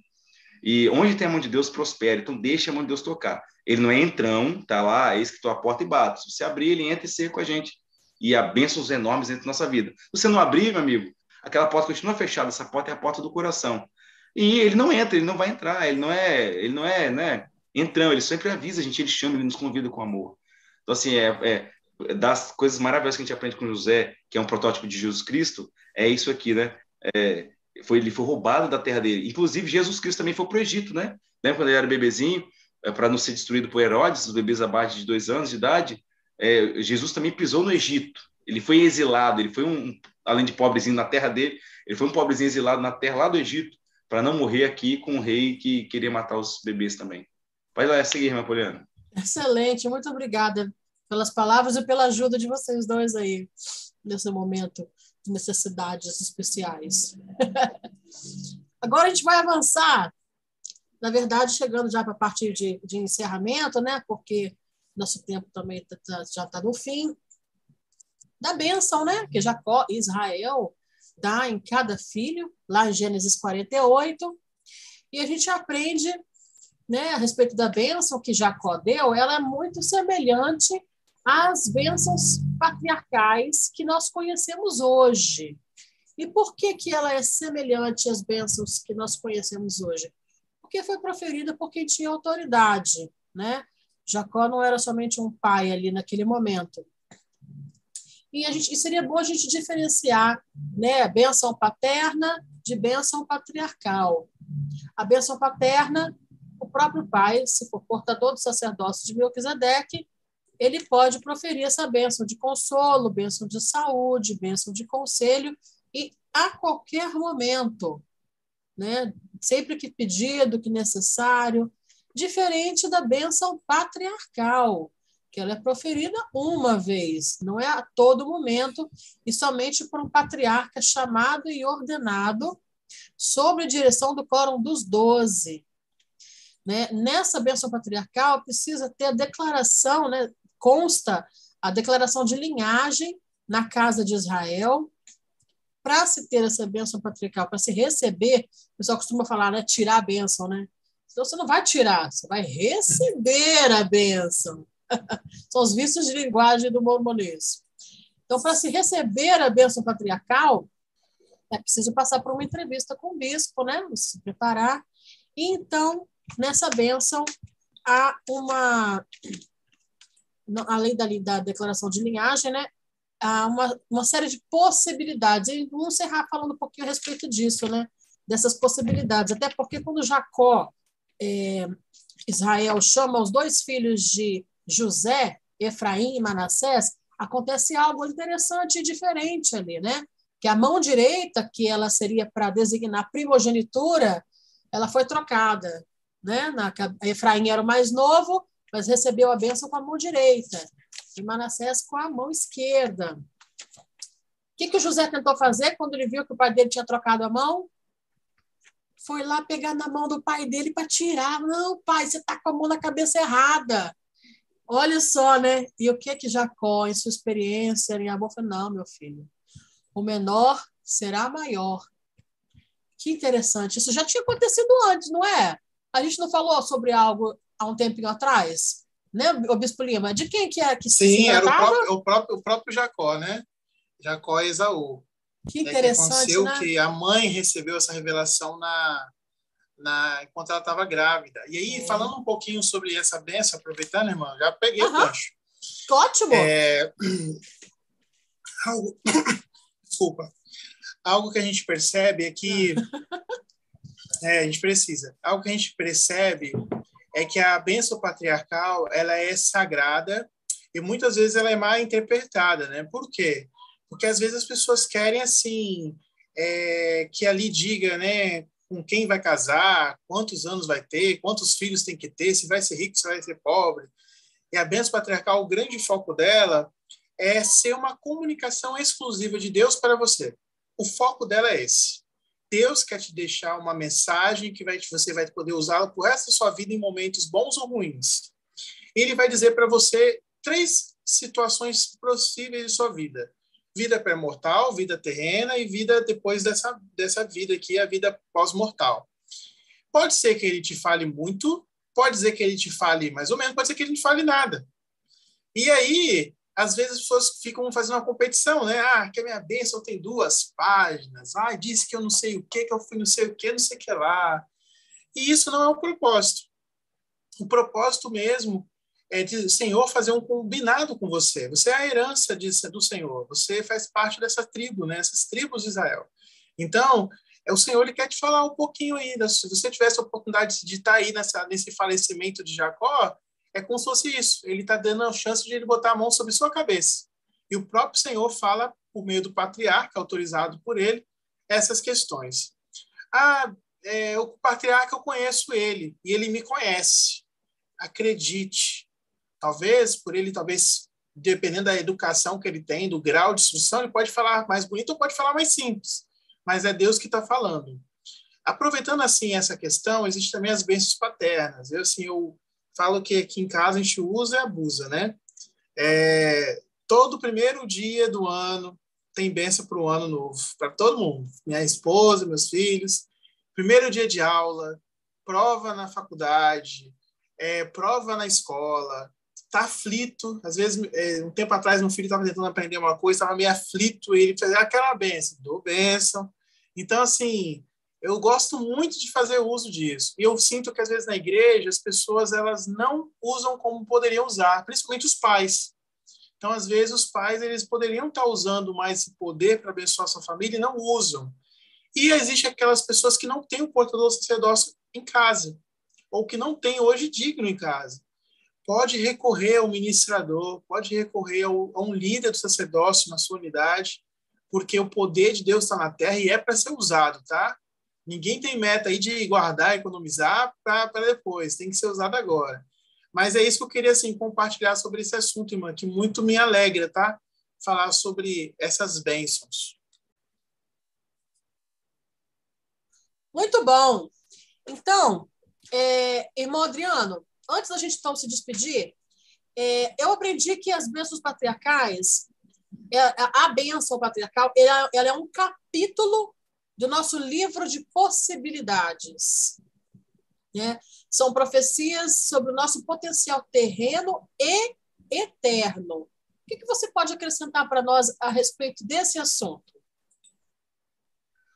Ela é uma, uma carta do Senhor para nós, por meio seu patriarca devidamente autorizado, eles são designados pelos, pelos apóstolos dos últimos dias. Então, é, realmente eles são inspirados e vão nos ajudar a compreender a nossa missão aqui na Terra. Como o Bispo muito bem disse, não, não espere, né? Na verdade, sim, é, é, ela vem de acordo com sua preparação. Então, é, é sempre recomendado né, que você possa jejuar para receber sua vez patriarcal, orar e meditar e ponderar sobre o assunto.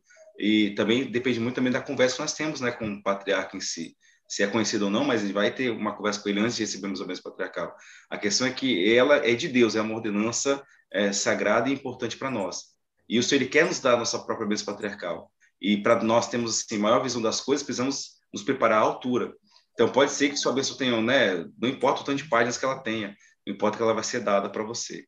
E é pedido que a gente sempre leia, releia, pondere e ore sobre o assunto e use como sua escritura pessoal, porque agora é sua. E não mostre lógica a qualquer pessoa, porque Deus ele não confia em fofoqueiros. Os dos meninos têm falado muito isso. E é uma carta especial para você. E ela pode ter muitas coisas e bênçãos assim fantásticas, e elas só serão concretizadas já mediante nossa fidelidade isso. e busca é, constante em guardar os mandamentos, mandamentos do Senhor. Gente, às vezes a gente pode ser tentado a falar que, olha, Deus ele retra, ele atrasa a sua vinda, ele atrasa as suas bênçãos prometidas, mas é, eu penso às vezes que o que a gente está fazendo para merecer então aquelas bênçãos prometidas? Se não estou fazendo muita coisa, muito posso parecer com os filhos de Israel, que a gente vai ver em Êxodo, que rodaram 40 anos no deserto e muitos não receberam as bênçãos. O Senhor até deu outros mandamentos importantes para eles serem salvos, mas não receberam as bênçãos em vida porque não foram diligentes. É, se a gente tem que aplicar as escrituras a nós, parte disso, né, das nossas bênçãos patriarcais, serão cumpridas na nossa vida mediante nossa fidelidade, como muitas outras bênçãos que o Senhor tem para derramar sobre nós. Então, toda gente ganha e perde luz. Luz e verdade, a gente ganha ou perde luz e verdade. Se sabe fazer o certo e não faz, pecado, perde luz. Se sabe fazer o certo e faz, ganha luz, ganha conhecimento, ganha verdade. Sabemos que a glória de Deus é luz, verdade, conhecimento e inteligência. Nos, apegamos, nos apeguemos a isso, porque a luz rejeita as trevas, rejeita o maligno. A luz se apega à luz. Então, nos apeguemos às coisas sagradas e puras para poder é nossa bênção patriarcal e nossa, nossas bênçãos aqui na nossa terra ter é, ser, ser um caminho bem trilhado, um caminho bem iluminado para a gente poder chegar na presença celestial. Muito bom, muito obrigada, irmão Adriano. Eu espero que é, vocês todos que estão nos assistindo hoje, que virão a nos assistir nos próximos dias, tenha tido a oportunidade de sentir o Espírito, aprendendo algo mais sobre o Evangelho de Jesus Cristo, sobre a história de José e identificando situações em que podem ser aplicados esses conhecimentos. Né?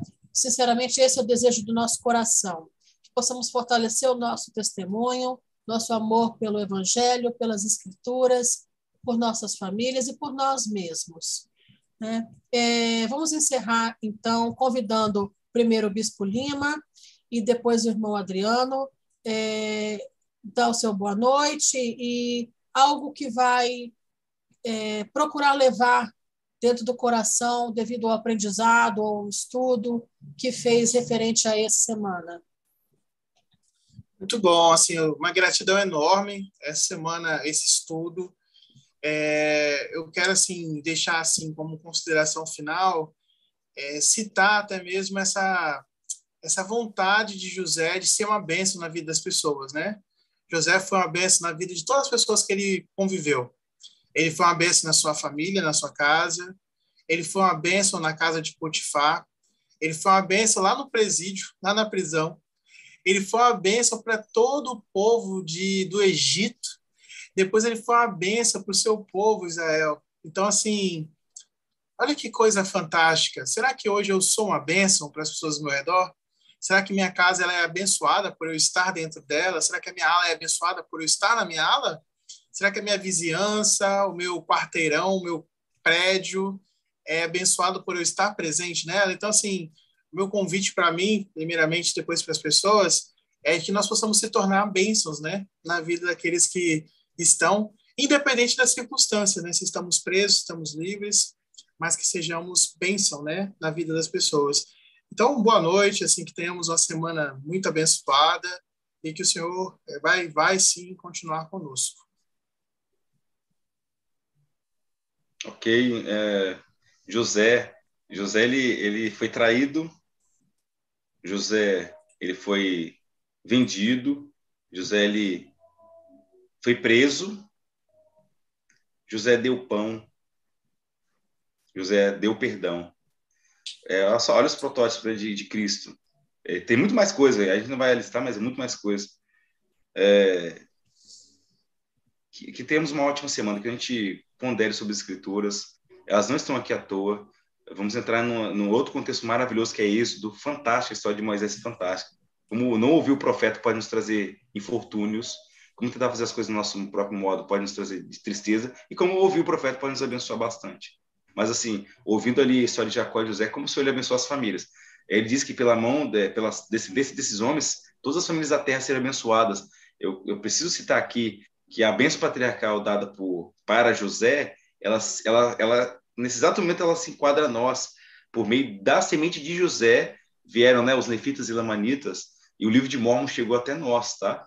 é, quando Jacó fala seus ramos correm sobre os muros, é como se fosse sobre os mares, né? E chegasse em outra terra distante, longínqua. São as Américas, ele está, ele, Jacó estava falando sobre as Américas. Como nós somos abençoados? Lógico, temos muitas dificuldades e tristezas e, e, muitas coisas aqui nas Américas. A gente vive em qualquer lugar do mundo, mas não podemos negar em nenhum momento que a, a, as Américas são é, é uma terra sagrada, é, são, uma, são terras escolhidas aqui, do sul, do norte e a central, é acima de todas as outras terras a máscara de, de, de, de Judá ali, tão quanto, tanto quanto. É, as pessoas até, o companheiro até falava assim, poxa, Adriano, na minha terra uma manga na época lá, não sei como tá hoje, mas uma manga é 5 euros, olha a manga aqui. Aí dá aqui, a gente quer jogar fora, nem tem espaço para é. né, qualquer lugar dar. Você olha como é que é uma terra abençoada e próspera e grandiosa. Então, assim, o Senhor nos abençoou muito nessa terra, graças à fidelidade de José. Olha a bênção que José recebeu para nós recebermos aqui hoje. Parte das bênçãos da, da patriarcal que José recebeu recai sobre nós aqui. Somos é, fazemos parte dessas bênçãos que o Jacó prometeu, o próprio Senhor, na verdade, prometeu para José.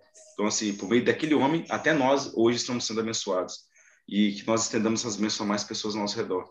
Com carinho, palavras de, de coragem, de, de encorajamento, de gratidão ao Senhor, de, de perdão, de alegria, porque o perdão realmente é, é, é a essência do Evangelho. É o que vai nos levar um dia à presença de Deus. Tá ótimo.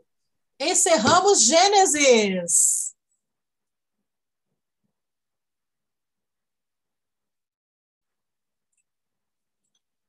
Que a irmã travou no encerrando Gênesis, né?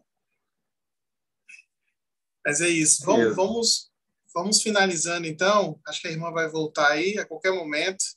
Obrigado a todos pela participação. Tenha aí uma boa semana. E estamos aí, então, até a próxima terça-feira, né? Isso. Um abraço. Aí, irmã voltou. Valeu. Pode fazer o encerrando o Gênesis aí, irmã. então, fechamos Gênesis, o primeiro livro do Velho Testamento. Conseguimos bater a meta. Agora a gente entra em Êxodo e a gente se vê semana que vem nesse mesmo canal, nesse mesmo horário. Obrigada, gente. Pronto, fechamos. Irmã Poliana, você